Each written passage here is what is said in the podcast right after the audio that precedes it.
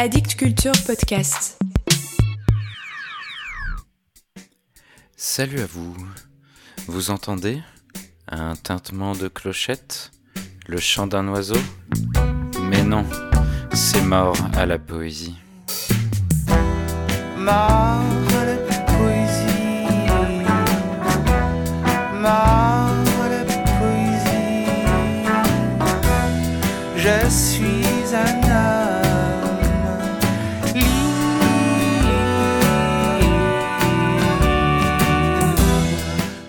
Restons en Corée du Sud, si vous le voulez bien, et penchons-nous sur les poèmes de Ra Et-duk, poétesse née en 1966 à Nonsan, environ 150 km au sud de Séoul.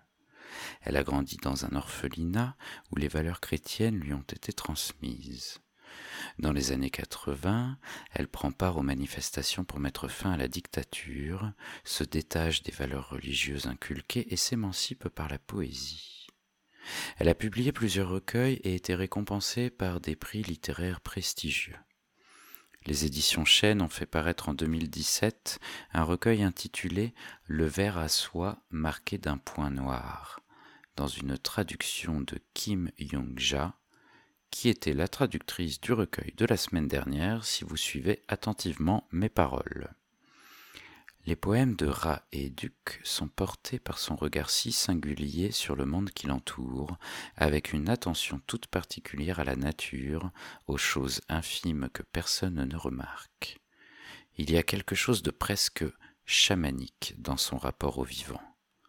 C'est très beau. Écoutez. C'était l'automne. C'était l'automne. Un serpent pleurait. Dans un buisson pleurait le serpent. On aurait dit un tintement de clochette ou bien le chant d'un oiseau. Ça ne doit pas être un serpent. Comment peut-il pleurer ainsi? Mais quand je me suis retourné, le serpent pleurait derrière mon dos. Est-ce moi qui suis dans le buisson? Est-ce le serpent qui pleure à l'intérieur de moi? C'était l'automne. Le serpent pleurait.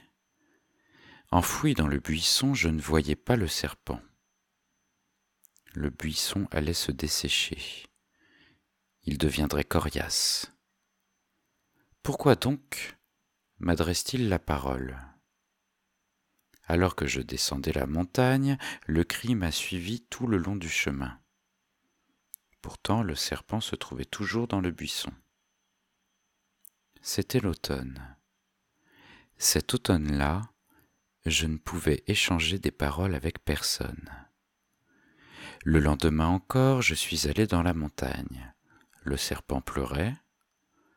Lorsque je regardais à l'intérieur du buisson, le cri cessait, mais lorsque je me retournais, je l'entendais de nouveau. Lorsque le buisson s'est trouvé presque entièrement dépouillé, le serpent a disparu.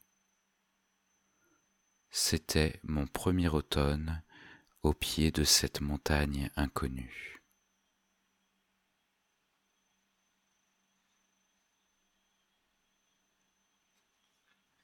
Un deuxième.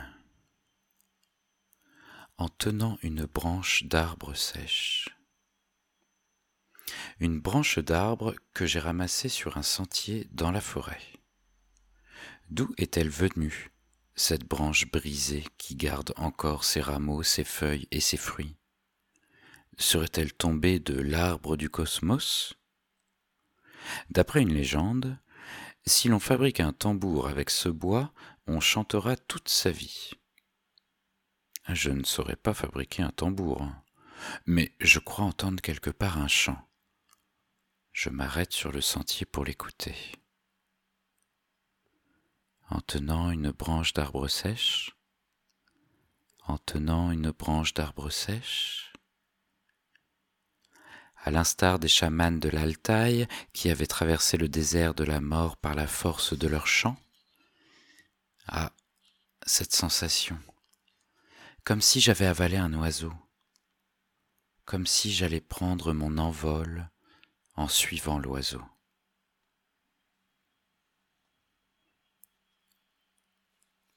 Voilà pour aujourd'hui. C'est le moment de prendre votre envol. La poésie est morte. Vive la poésie.